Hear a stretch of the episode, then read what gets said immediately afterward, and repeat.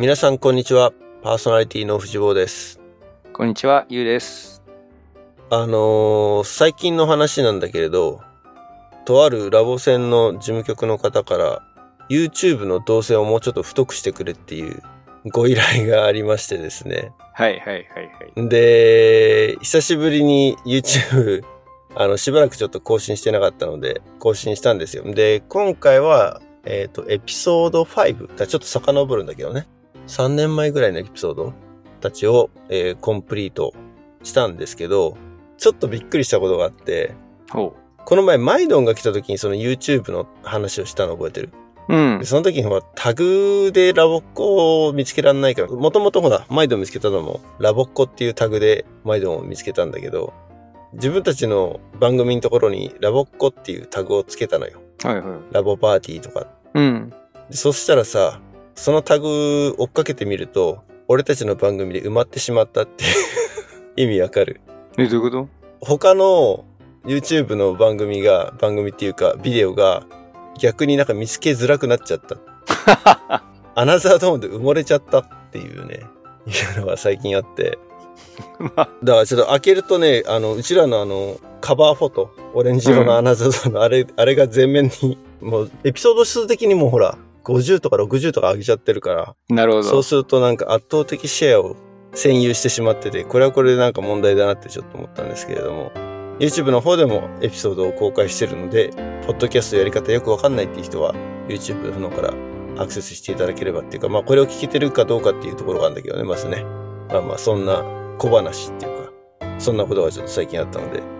ゲストほったらかしでこんな話をしてしまいましたけれども、今日は珍しいというか多分アナザー島史上初めてじゃないのかな。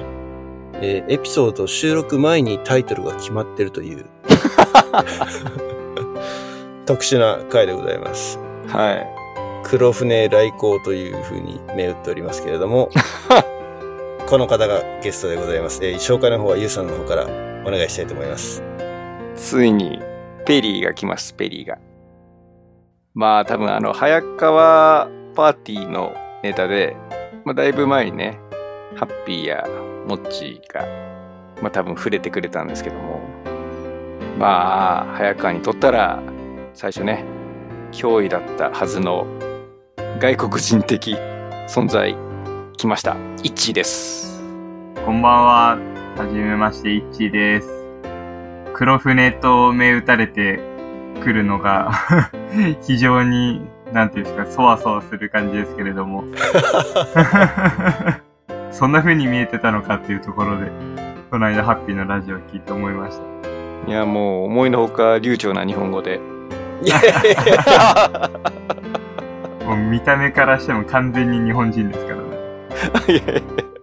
よろしくお願いします。やはい、よろしくお願いします。よろしくお願いします。すごいね、この早川パーティーラボっ子がこんなにもたくさんアナザードーに関わることになるとは。3人目ですね。ハッピー、モッチに続いて。で、あのーリスナーの人は多分、ハッピーの エピソード多分1年以上前なので、わかんないと思うんですけど、ショーノートにハッピーへのその黒船っていう話をした時のエピソードのリンクとかを貼っときますけれども、まあちょっと、それ聞いてないリスナーのために、ざくっとこう、前回までのあらすじ的なところを説明していただけますかね。ゆうさん。あれですか。まあ、うちの子供たちが通ってる早川パーティーで、まあ、まずね、卒業生をお迎えしようということで、お迎えしたゲストのハッピー。まあ、もともとその生え抜きというか、早川パーティーができた直後からずっといて一番お姉さん的存在だったんだけど、なんと、群馬の方から、なんか大学生が来るぞっていうので、かなり早川パーティーがざわざわし、今までね、自分たちのもう純粋な、あの、100%ピュアな早川パーティーだったのが、なんか、他から 人が入ってくる。やばい、乗っ取られるみたいな。危機感を覚えてかなり警戒してた人が、まさにこのね、一致ということで、そう、彼女、彼らにとったら、うん、黒船が来たぞぐらいね、早川パーティーの中であの文明開化が起こるんじゃないかと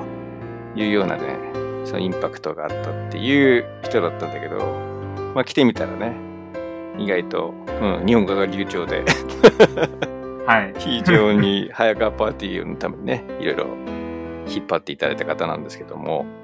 まあ、そんな一致をまずは呼ぼうっていう計画を立てて、もうはい。1年ぐらい経ってんだっけ？そうですね。お忙しい、お忙しい方ですよね。大変フットワークが重くても申し訳ないところですけれども。一致的にはその黒船呼ばわりされて、呼ばわり？はい。ハッピーのエピソードとか聞いて、どう思ったの？そうですね。なんか全然乗っ取ってやろうなんてそんな気持ちはまずさらさらなかったので、結構まあ自分の方がドキドキしてたところもあったので、あの、全く知らない土地で、こうラボを、本当偶然に偶然を重ねて入ったところだったっていうのもあって、人見知りなところもあり、ドキドキっていう風なところで、なんか周りに早く馴染めるようにっていう風に、割と小心者に近い状態でこう早川に入り込んだっていうところだったのでまさかそんな風に思われてたとはっていう。じゃあ、早川パーティーの子たちからしてみれば、ちょっとビビりすぎたっていう感じなのかいや、な間違いなくビビりすぎてると思いますよ。群馬のこの小国から出てきてるわけですからね、神奈川というこの大国に。いやーでもね、本当に、あの、幕府連中は上陸するときに結構竹槍持って、先持ってちょっと。竹槍じゃない竹槍は時代が違うわ。うん。一応鉄砲あったから。いやその、神奈川に来たタイミングっていうのは、大学入学のタイミングとかなのかな？ーそうですね。横浜の方の大学に進学して、なんで早川に入ったのが5月、その大学1年生の5月ぐらいだったんですけど、群馬にいた時は、ラボくん、まあ、その辺ちょっとだからあれだね。生い立ちからお話を、ラボ的自己紹介ラ。ボ的自己紹介も含め。はい。ラボ歴はい何歳から？えーっと、一番最初の入会は、えーっと、幼稚園の年中頃ですね。えっと、群馬の方で、まあ、幼稚園に、あの、ラボパーティーの先生が、こう、ちょっと出張教室みたいな形で開催してたところをの、なんかチラシがこう、親の目についたみたいで、なんか体験で入ってみてっていうところが一番最初のきっかけでした。まあ、そこからは結構、もう本当に世話しなく動くやんちゃ坊主だったので、あの、ラボパーティーの教室を、その幼稚園の椅子とか机とか、なんかこう置いてある、まあ一室とかでやってたんですけど、なんかその一室とか机の間をこう縫いながら、CD 聴きながらテーマ活動をやりつつっていう感じで、テューターの手を煩わせていた年、年中、年長時代だったなっていう感じです。まあそこから、なんだかんだ、あのーサッカーをずっとやってたんですけど、そのサッカーと、ラボと、まあやっていて、全然英語とかは興味はなかったんですけど、その、暴れても怒られないみたいな環境が自分にとっては初めてで、で、おばあちゃん先生に優しく見守られながら、なんとなく居心地がいいところっていうので、続けてた感じですね。あの、小学校4年生の時に、あの、初めてラボを辞めるか辞めないかみたいなことがあったんですけうん。ど、なんかその時はなんとなく、まあなんかラボ行くのは毎回渋ってはいた自分だったんですが、なんかこう感じるものがあったみたいで、ラボは辞めなくていいっていう感じで親に言って続けさせてもらってました。じゃあサッカーを頑張るからやめるとかにはならず、一応ラボはずっとはい、そうですね。休みなく続けて。はい。でその小学校4年生の時にサッカーチームを、まあ、変えて、習い事を一旦どうするかみたいなことを親と話をしたんですけど、親がピアノの先生で、で、ピアノもやってたんですが、ピアノもやめて、で、サッカーはチームを変えて、でもラボだけ、結構一番生き渋ってたラボが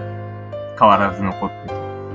まあ、小学校6年生の時に、その国際交流どうするっていうことがあって、で、もう親が、あの、お金をこう積み立てしてたので、まあ、どうせ行くんでしょっていう感じで、半ば諦め感覚 諦め感覚。で、事前活動してました。うんそれは何？ああん？諦め感覚っていうのはどっちがなの？えっと、自分がですね、この、ああ、そういうことね。はい。ああ、だ親は行かせたいっていうのがあって、その意向に対してって話ね。親が。親がどうせ行くんでしょみたいに言ってたのかとちょっと思っちゃっ結構新しい環境に出るのが苦手な子だったので、た。はいはいはい。ましてやアメリカに1ヶ月行くなんてとんでもないとかって思ってたんですけど、なんとなくそこは親に言っても無駄そうだなっていうのを小6ながら感じて。で、まあいよいよ中学校に上がった夏休みに、あの、モンタナ州へ1ヶ月のホームステイに行きました。じゃあ中1だったんだ。そうです。へえ。まあ本当にもう真新しい環境で英語もままならない中で、でもこうやっていかなきゃいけないっていうところがあってドキドキはしてたんですけど、なんかこうそこで、まあ釣りをやったりとか、キャンプやったりとか、なんか自分たちで、あの、水汲んできて、火でこうお風呂沸かしたりとか、っていうなんかいろいろやっていく中で、なんか初めてこう、あ、結果がわかんなくてもチャレンジしてみていいのかなっていうことを、なんか学んできた。そんなホームステイだったなって。結果が見えなくてもチャレンジしなくていいってことは、今まで逆にどう思ってたの？今までは自分の中で、まあこれはできるだろうとか、まあ失敗しないだろうっていうものに対してこう、やってたというか、あまりチャレンジをしそれなかった。しかやらなかったとそうですね。うん。あの、姉が一人いるんですけど、こう姉の後ろをついて回るような弟だったので、なるほど。で、そっからは結構、ラボの第一ブームが自分の中に来て、国際交流でいろいろやってみて楽しかったので、あの、キャンプにすごい行くようになりました。で、毎年ウィンターキャンプと、あと、スプリングキャンプに行って、シニアとかもやったってことじゃん。えっと、シニアはですね、結局やらなくって、えっと、中学校時代にすごいキャンプに。うん。キャンパーとしてだね。そうです。うん。あの、高校の時に、一年留学か、あの、まあ、違うところのホームステイかっていうな、なんとなくそういう風な選択肢が出てきて、じゃあ、オーストラリアに行ってみようっていうことで、2回目の国際交流に繰り出します。で、その時が、まあ、オーストラリアで高校に、あの、ホストと一緒に通ったんですけど、なんか日本と、いろんな国から高校生たちが来てたので、あまりにもこう日本人の英語の喋れなさにこうショックを受けて帰ってきたっていう。それは高校何年生？高校と、高校1年の夏休みですね。うん。一年。それは周りにいた日本人もそうだったから、日本人のっていうくくりになったの？そうですね。自分もそうですし、一緒に行った、その、10人ぐらいの高校生たちと一緒に行ったんですけど、まあその人たちと、例えばこうドイツから来てる留学生とか、中国から来てる人とか、一緒にこう授業とか受けたりとかしたんですけど、やっぱりもう甚だ勝負にならなくて、まあそんなカルチャーショックを受けました。それは確かにでも一人で行ってたらわかんないもんね。はい。ちょうどなんかこう、ペアみたいな形で自分ともう一人こう、あの、日本からの国際交流行ってる子がいて、で、あの、二家庭で一緒の学校に行ってたんですよ。その二人で通ってて、これはどうしたもんかねなんていうことの話をしてました。それで、まあ、あの、高校から帰ってきて、っていうタイミングで、あの、今まで本当ちびっこからずっと自分のことを見てくれてたテューターが、あの、引退するっていうことになり、おー、なるほど。はい。で一つの大きな転換点だったんですけど、まあその引き継ぎがあって、その姉妹パーティーで、まあ最後の1年というか半年ぐらいですかね。他の、もともといた他のラボっ子たちは辞めてたんですけど、あの自分だけちょっと残って、その引き継ぎというか、一緒にこう活動をして、あの下の子たちに、まあこういう風に引っ張っていくんだよとか、一緒にテーマ活動を楽しんで、高校2年生の、えっと、冬にそこでパーティーを、パーティーというかラボ自体を一度大会したのがそのタイミングです。で、そこからもう受験期間はずっと部活と受験勉強とを、まあ1年半ぐらいやって、まあ横浜に来るっていうところに繋がってきます。で、ラボに入る気はさらさらなかったんですよ、最初言ってしまえば。ほうん。なかったんですけど、あの、大学1年生になると、こう、サークルの予定組んだりとか、バイトの予定を組んだりとか、っていう風に、まあしていく中で、こう、1週間がどうしても埋まらなくて、で、ちょっと英語教育に興味があったので、昔ラボなんてものもあったなぁなんて思いながら、ラボのこう、ホームページから資料請求をしてみたんですね。おお。なんかラボって外側から見るとこんな感じなんだなっていうのがちょっと気になったので、資料請求をしてみたんですけど、なんかこう、大学のとある中休みに、いきなりラボ線の方から直で電話が来て、すごい。アグレッシブ営業。で、なんかこう、近くのパーティー探すんで住所教えてください、みたいな形で、なんか連絡が来て、あ、そうですか、なんていうふうに、ちょっとこう、たじろぎながらも、ここに住んでますっていうふうなことを伝えたら、もうそのすぐ後に、後の第四人となる早川先生から、これまた直電が来て、すごいね。早川すごいね先生が。さすが。直電が来るんだ。へえ。で、なんかまあ入るか入らないか置いといて、ちょっとなんかお話ししないみたいな形で、ああの、あったのが一番最初。そうなんだ。全然。じゃあいきなりだったんだね。なんか、群馬の方から、ね、大学に入ったら来るよ、的なつなぎがあったのかと思ってた。もう全くなくですね。全くなんだね。全くなくです。びっくりしたと思いますけど、親にラボなんか復活するよとかってそういう話を全くなく早川先生に会ってるので、で、あの、早川先生があの、愛犬を連れて散歩がてらお家やって、早川先生の家であの向かったんですけど、その道中に偶然、モッチの母に見かけられまして、もで、早川先生がこう、若い男の子と一緒に歩いてるっていうことで一瞬なんかざわついたらしいんですけど、う。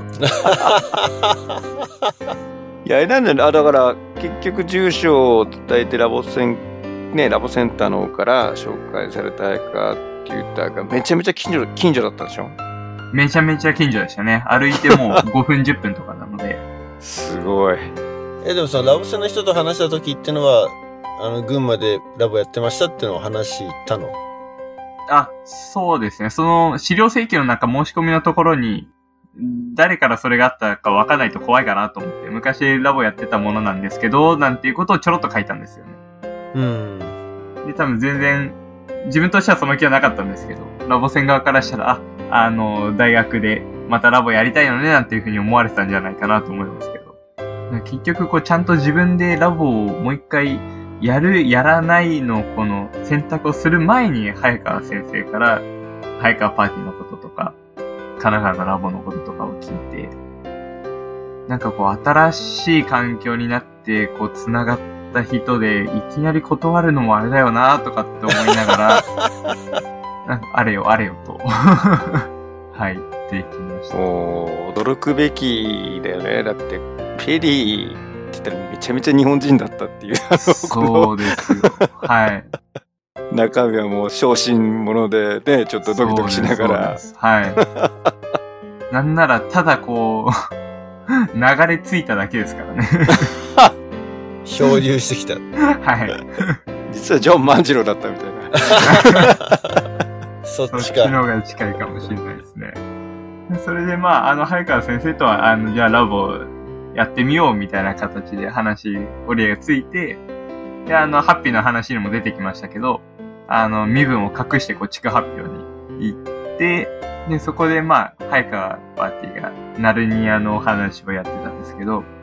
まあ、これはすごいわ、とかって思いながら、こう、見つつ、まあ、群馬とのラボのギャップも感じながら見ていたのを覚えてますけど、それでこう、あの、発表会が終わった後に、サプライズがありますっていうことで、初めて紹介して、みんなの前で挨拶をしたのが、早川の子たちとの一番最初の出会い。そこから、黒船が始まると。いやーでも面白い。なんか聞いてて、ちょっと俺と被ってるね。あ、そうなんですかそうそうそう。俺も早川、まあ何度もね、ちょっと早川パーティーとの出会いの話ちょろっとしてるんだけど、あのー、15周年かなの発表会に、ほらカズくんがうちの長男と友達で幼稚園の時の。で、ほらラボは知ってたんだけど、うちの妻が、まあ、いくつかは見に行ったけど、決断はしてなかったの。で、ちょっとこのアラザードーンを始めて、またちょっとラボ熱が俺が熱くなってるタイミングで、その 発表会があるから見に行こうって言って、見に行った時に、あ、このパーティーすごいなと思って、俺の中ではもう、お願いするならこのパーティーだなって思って、で、その後15周年のあの打ち上げみたいな会場に、なぜかまだあの見学来ただけなのに入って、で、って言ったのに、いや、ラボってすごいですねって言ったら、そうなんですよって、そういうのお父さん分かってくれるんですねって。で、散々話してくれた後に、いや、実は僕ラボっ子だったんですよ、つって、もう、早く言ってくださいよっていう。そのタイミングだったんですね。そうそうそうそうそうそう。そうなんですよ。だから、俺もちょっとシャイだからさ、あの、身分隠して話してて、このって言ったらすごいなと思って、あとはもうね、妻がどうかなっていう感じだったんだけど、子供たちも楽しそうにして、もう、すでにラボっ子っぽかったから、うちの子たちが。あ、もうこれ入るなっていう、はい、お世話になりましてね。そうですね。なんか、ゆうさんも気づいたらいたみたいな感覚で、ん あれ、順番的にはどっちが先なの？少し自分の方が先ですかね。ちょうど1う年。ぐらい多分早いのかなと思います。自分が大学1年生で入って、おそらくその年の終わりぐらいに、その15周年のイベントがあって、初めて一緒に、あの、しっかりやったテーマ活動が、その15周年のロミオとジュリエットとピーターパンを、あの、ちびっ子たちと一緒に、ユウさんが、ユウさんというか、ユウさん一家がこう来たきっかけだっていうのを、結構、後々後になるまで知らなくて、だって俺、一緒に写真も写ってた気がするよ。あれはね、そう、まさに、ラボを復活するきっかけになったんですよ、あれで。ナイス、カズくん。でもカズくん今もうやめちゃったけど。そうですね。でもまたなんか、やりたいとかって言ってましたけどね。ああね、この間ね、そう、すっかり大人になっちゃって。え、実際でもほら、ハッピーとかモッチーは、最初警戒してたって話だったけど、どうやってそこは打ち解けてったの？そこから。その、バリアを壊してったと言ったらいいんだけど。そうですね。でも1年目は結構探り探りだったなって今振り返ってみると思いますね。あの、ラボ一回辞めてるので、ラボ歴としては1年目の状態でそれ入ってたんで。まあ結構神奈川ってこう、ラボが盛んで、もうパーティーでテーマ活動一緒にやればやるほど、あの、すごい感じてたんですけど、本当にこう、テーマ活動のプロだなっていうふうに、このハッピーとか、もちとか、他の子たちを見て思ってて、だからそこに、まあ自分も追いつきたいなっていう気持ちで、まあ頑張ってたりとか。多分こう大学生と高校生とか中学生でももちろん一緒になんかやる中で、あの一緒にご飯食べたりとか、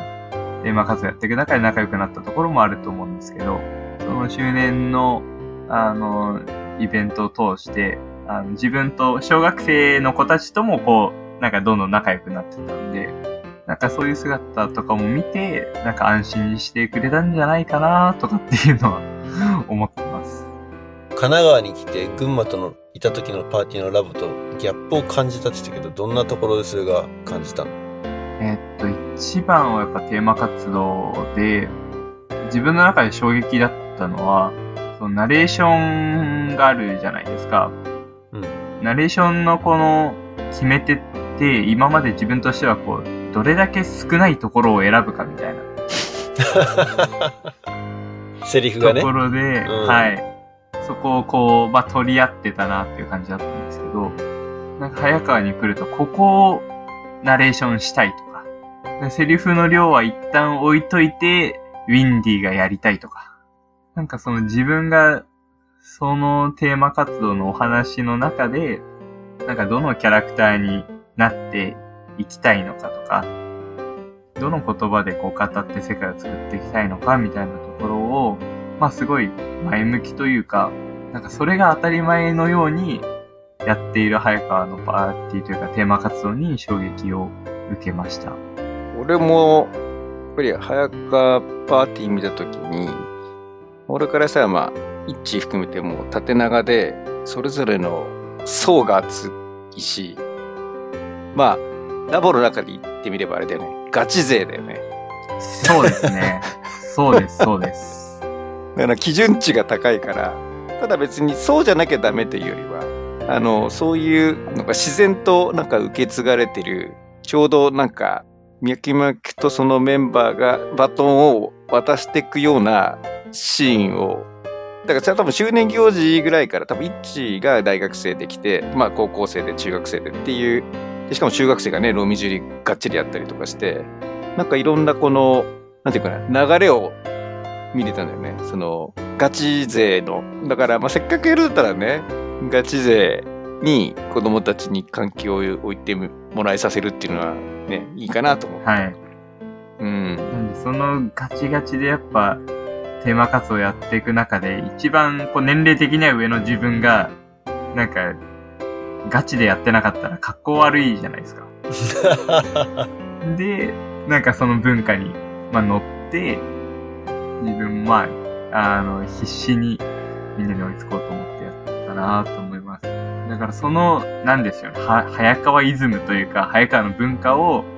まさに作り上げてきた人たちが、まあ、モッチとか、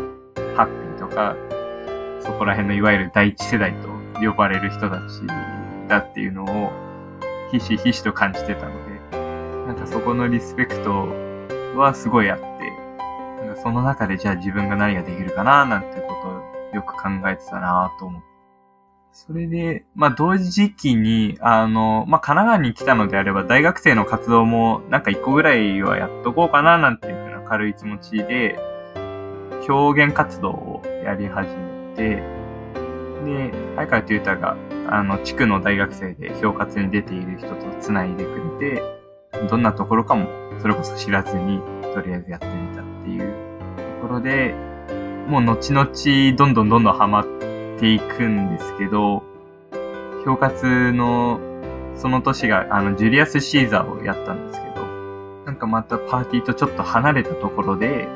自分が、まあちょっと力入れてやってみようかなっていうふうに、まあ思ったところで、表活合宿の時にこうオーディションをするんですけれども、そのオーディション結構力入れてやって、なんか自分としては絶対勝ったろうとかって思いながら終えたんですけど、結局、そのオーディションで落ちてしまって、ん？オーディションってことはそれはね、配役のオーディションってことでしょ？そうですね、配役のオーディションで、何をやろうとしてたの？えっ、と、ディーシャスっていう、ジュリアス・シーザーのその主人公の側近だけど、裏切るみたいな、そういった立ち位置の役柄で、その役を当時大学4年生の人と争ってて、それがすごい悔しくて、で、悔しいがゆえになんかどんどんどんどん力を入れてやってたらそっちの方も結構こうハマってやり始めました。なんかその早川と表活の、まあ、日本柱でこうスタートした大学1年生。もうその先は結構早川の子たちも知ってると思うんですけど、その表活で結構ハマりすぎて、ヘッドに立候補して、おー、すごい。翌年ですね、大学2年生の時に、まあ、いつかなんかやる順番が回ってきそうだなっていう風な気持ちもあって、で、大学2年生で、まあ当時大学4年生の人がもう一人候補で、あの、出てたんですけれども、あの、ヘッド決めを二人自分とその大学4年生の人でして、まあギリギリ自分が、あの、より多くの票を獲得して、で大学2年生の時に神奈川の評価セットになったっていうところがすごい、まあ思い出に残ってるというか、印象深い出来事です。これね、選挙なんだね。ねそうですね。あの、ヘッド宣言みたいなものを書きました。おお。え、マニフェスト。マニフェスト。はい。公約です。自分がヘッドになったら、これをやりますと。なんでまあそっちの方の活動はずっと続けつつ、まあ早川パーティーにいつも帰ってきてちょっと落ち着いて、みんなと、まあ楽しくラボをやっていくっていう感じの大学生活だったな。あれ、神奈川で若者ホストした年はもう卒業してたの？えっと、若者ホストした時は卒業してますね。ああ、そうなんだ。はい。タイミングで言うと自分が高校3年生で一般人だった時に、当時の大学生が神奈川で若者をやりたいっていう風な。で、自分が卒業してから何年か経って神奈川でもう一回若者をやったっていう。うんうんうん若者の話も掘り下げれば色々あるんですけど、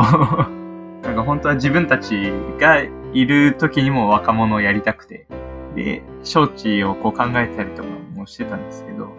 支部会議、支部会議、ヘッド会議ですかね。で、その神奈川の方が通らなくて、まあ負けたなんていう風な過去もあり。大体全大々だね。あ、そうですね、全大々。まあそこの、まあ悔しさをちょっと後輩に引き継ぎつつ卒業してた。それをまあ後輩たちが叶えてくれたっていう。そういう意味では、群馬の時はそこ、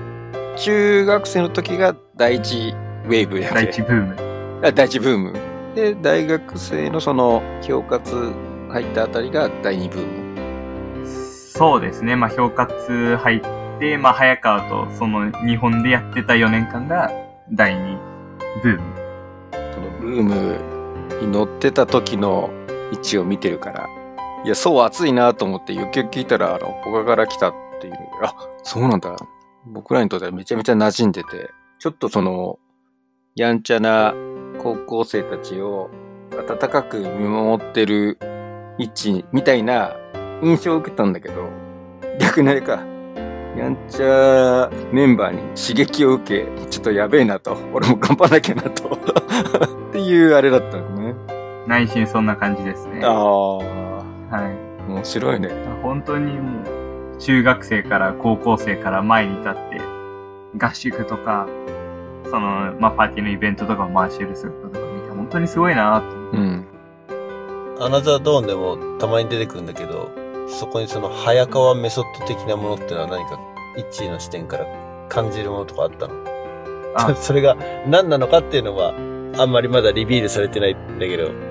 それぞれがそれぞれの視点でなんか、はい。早川パーティーの子たちも語ってたし、ユウもなんか、いや、早川メソッドすごいわって言ってるけど、リスナーの人たちは多分なんかそその凄さを、の秘密をちょっと解き明かしたいみたいななるほど、なるほど。人たちも結構いたりするんじゃないかなと。その一致視点でどういう風に見えてたのかっていうのはちょっと聞かせてもらって。はい。えーっと、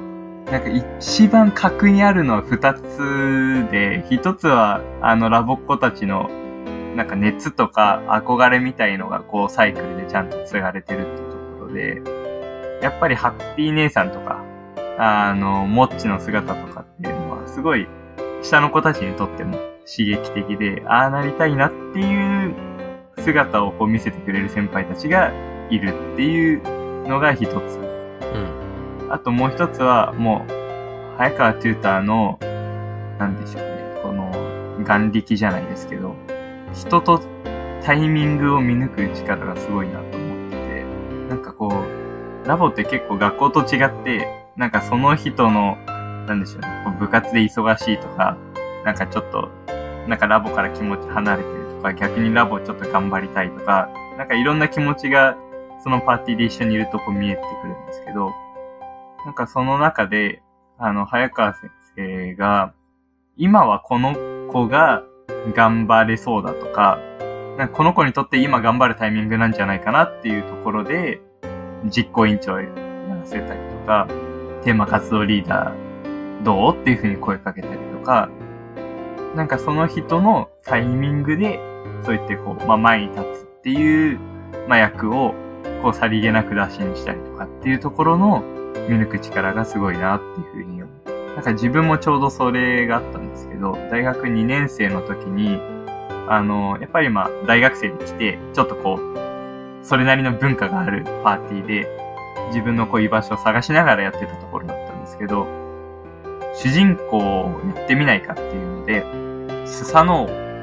のテーマ活動の取り組みの時に、まあやるとしたら一致主人公でしょっていう声掛けをもらって、今まで結構こうサポートに回ることが多かったんですけど、そこでこうテーマ活動の中で中心となって動くっていう、自分にとって一番、まあ必要なタイミングで、必要な役回りをもらったなっていう感じがあって、で、多分それがなかったらずっとサポートで終わっていたであろう自分が、そこの、まあ一声で変わって、で、自分としてもこう、なりふり構わず、やらなきゃいけないというか、やれるようなチャレンジングな役をもらったので、そこも、なんか、早川先生が自分に対してこう、どうしていったらいいいいのかっていうのを本当に、多分自分目線でいろいろ考えてくれたんじゃないかなって、個人的には想像してるんですけど、そこのラボっ子たちのやる気と、そのテューターの一人一人を本当によく見た、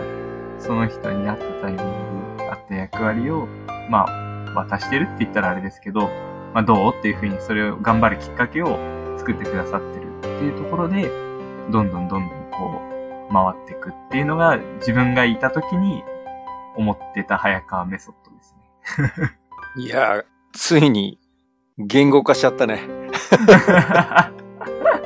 めちゃめちゃ腹落ち感があって、俺もう最近そういうシーンを目の当たりにして、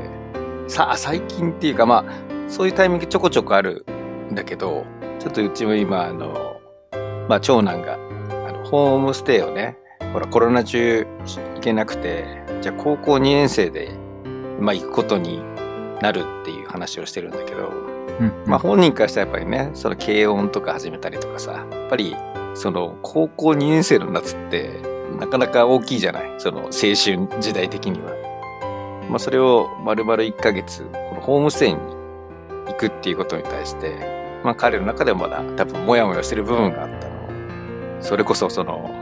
早川メソッドというか、このタイミングでこうだっていう話をうちの中で話しててもまだモヤモヤしてんのに、テューターと話すとだいぶスッキリして帰ってくるっていう。で、俺の中でまだモヤモヤしたものがあって、ちょっとその、LINE で、ちょっとモヤモヤしてますみたいな方がすぐ電話かかってきて。あ、早川先生にもやもやしてますって言ったの？そう、あの、さ、だからその、長男がモヤモヤしてるっていうことを告げたら、もう、お父さんにもかかってきて、で、いろいろ話していく中で、流星の話もあるし、多分まあ、うちの中での、その、話もあるし、まあ、きちんとそこら辺のバランス見てるのね。その、こうあるべきだっていうのを、なんか、押し付けるんじゃなくて、まず、会話の中から、こうなんじゃないか、ああなんじゃないか、みたいなのが、え、占い師ですかぐらいな感じで、その、バシバシ当ててくるわけですよ。で、そういう中での今こうだから、まあ、こうだと思うんだよねっていう話を聞くと、すごい納得して、あ、確かにみたいな。この人には何かが見えてるんじゃないかみたいな。導かれてるみたいな 感じになるので、まあ、やっぱりそのシーンそのシーンをみんなそれぞれ体験してるってことなんだよね、多分ね。うん。ますます早川先生を呼びたくなる。そんなことないよ、もうっていう、なんか、ベールに隠された感じです。ちなみにあれなんだよ、あの、藤坊はリアルで一回会ってんの。そうそうそう。あ、そうなんですね。うん。去年？去年ね。去年、ちょうど1年前か。うん。1年ぐらい前に日本に一時帰国した時に、早川パーティーに遊びに行ったっていう。遊園地に行った時にちょうど今からラボなのって言われて、あ、じゃあ早川先生に会えるじゃんと思って、ついてったっていうね。ほんの一瞬だけだけど。もう、いきなりのサプライズゲスト。あの、幼稚園連れてって。いや、でもね、本当に面白い。なんか、会ってないのにすごいいろいろ話してるからさ。そうですよね。そうなんです、そうなんです。まあ、いや本当にすごい方です。なんかそれでいて、かつ本当に、今はもうなんか近所のおばちゃんとしてすごいお世話になってますけど、物腰柔らかい感じもある。そうなんですよ。天然なところもちゃんとね。そうですね。そのバランスがすごいです。振れ幅というか。いよいよラスボス化してきましたね。ラスボス。アナザードーンにとってのね。そんなこと言っちゃったら余計暗くなっちゃうから。いやー大丈夫かなこんな話で。で、今、イッチは、卒業して何年くらい経つの？ラボ。えっとですね、丸、ん ?4 年半ぐらいになりますかね。卒業して。で結構もう離れて時間が経つわけだね。はい。気づけば、そうです。自分が、自分が、あの、大学に来た時ですよね。だから18歳ぐらいの時に、中学校1年生ぐらいだった子が今、最年長でやってるので、うん、うん、もうだいぶ時間が経ちましたね。こっちに来てからはおよそ10年ですし、なんか卒業して、もう4年半。パーティーの行事とかは、卒業した後も顔出したりとかしてんの？はい、ちょくちょく顔出してます。あの、終了式とか、あと、パーティー合宿とか、まあ、ちょくちょく行ってますね。で、あの、この間、自分がこう、あの、入籍したタイミングで、終了式がちょうどあって、ん？入籍？あ、そうです、そうです。結婚おめでとうってこと？あ、そうです。結婚して、で、まあその報告も兼ねて行ったら、逆にサプライズで、みんなからケーキとお花をもらったりとか、いうので、今でも交流はずっと続いてますね。うん。聞いたよ、それ。あのあ、本当ですか？まあ一応ね、結婚式って言ったらさ、いろんなね、ご親族来たりとか、まあ、いろんな友達も来るだろうからって言って、早川メンバーは、ちょっとラボ食抑えめで行こうねっていう話をしてたらしいんだけど、行ったらもう、ラボ全開だったっていう。あ、それ披露宴でってこと？そう、披露宴がラボ濃いめすぎて、なんだっけ？なんか、いろいろ、あれでしょ、来座るところだっけ？なんか、いろいろラボっぽい工夫がされてたんだよね。あ、そうですね。あの、控えめにしつつ、ラボの要素もあったらいいかなっていうので、あの、テーブルナンバーとかをちょっとラボっぽくしてみたりとか。いや本当でもちょっとのとこですけどね。あ、そうなんだよ。ちょっとのとこですけど。やりました、やりました。俺もちょっと呼ばれるんじゃないかと思って準備したんだけ 呼ばれないだろ。呼ばれない、ない、ない。どういう文脈だよ。ど。そう。ちゃんと、早川パーティーでも宴を開かないといけないんですけどね。呼べなかった子もたくさんいるので。もう卒業しても、なお本当に自分にとって大切な居場所になってるので。うん。まあでもまあ、あの、その、パートナーが、ラボのね、あ、ラボっ子なの？はいあ、そうなんだ。あそうですねへえしかも、ラボ屋さん？そうです。その早川テューターと、その奥さんのお母さんもテューターですごい仲良くて。そりゃラボ色濃くなるわな。ラボカップルだったらば。なるほど。いや、おめでとうございます。あー、すみません。ありがとうございます。すごい最近のことなんだよね、多分ね。あ、そうですね。今今年の。話はい。だから今は本当に、早川先生からは、近所にキッチンカー来たよとか、どこどこのケーキ美味しいよとか、っていう情報が、奥さん自体にこう、流れてきて。あ奥さんは神奈川のラボっ子だったの？あ、そうです。ああ、なるほど。あの、一緒に神奈川の恐喝をやってたので、うん、うん、うん、で、早川先生とも、あの、仲良しで、で自分も早川のラボっ子ですし、もう、そりゃ、なんでしょうね、夫婦ともども早川にお世話になるよなっていう感じで、うん。なるほどね。まさかこの、横浜に来て大学の時に暇で資料請求をしたことが今のこれにつながるとは、つゆ知らず、うーん。わからんね、でもどこで、どう本当に何がどうなるかわスイかんないなッチがオン。になるかってのもあるし。今、そう、お仕事は何をやってるところで今はですね、あの、小学校の教員をしております。おお。ちょっと待って、こっからでもその話入ってっちゃうと、またもう一エピソードぐらい必要なんだよね。多分。俺はこれでなんか聞きたい。教育の話にまた。教育の話したいよね。はい。先生だってな先生になったラボっ子って本当多いけど、先生を今やってるっていうラボっ子はゲストに来たことあったっけ？あれか、グルート？グルトなる前なる前か。そうそう、先生になる前だね、ゲストに来たのは。だからそういう意味で現役の先生ってのは多分いないんじゃないかな、今まで話聞いたことが。えーじゃあ、深掘っちゃう。もう一回ですね。そしたら、おかわりですね。もう一回。は今日はラボ的なね、要素濃いめい。いで、や、かなり言語化されたからね。早川メソッド。そうですね。ちょっとドキドキですけど、なんかこの、戸様の、早川4年生で卒業してしまった自分がこう、それはやっぱりほら、外から来てるからこそ、見えることっていうのがあるからね。ほら、他を知らないと、それがメソッドとは気づかないみたいなそうですね。ところはある。これはぜひ、あの、リスナーの皆さん、シリーズ対策になってるので、そういう意味だと、ハッピーのエピソード多分、彼女3回ぐらいやったけど、2回じゃなくて3回やった気がするな、ハッピー。ねプラスモッチの回と、で、イッチーの回とで合わせて5作品あります、ね。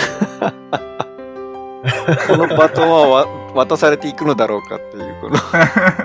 ちょっとついにあれじゃないの？徐々に暴あかれていのく。うちの長男までバトンくんのかな？ちょっとその回は俺ちょっと藤坊に任せて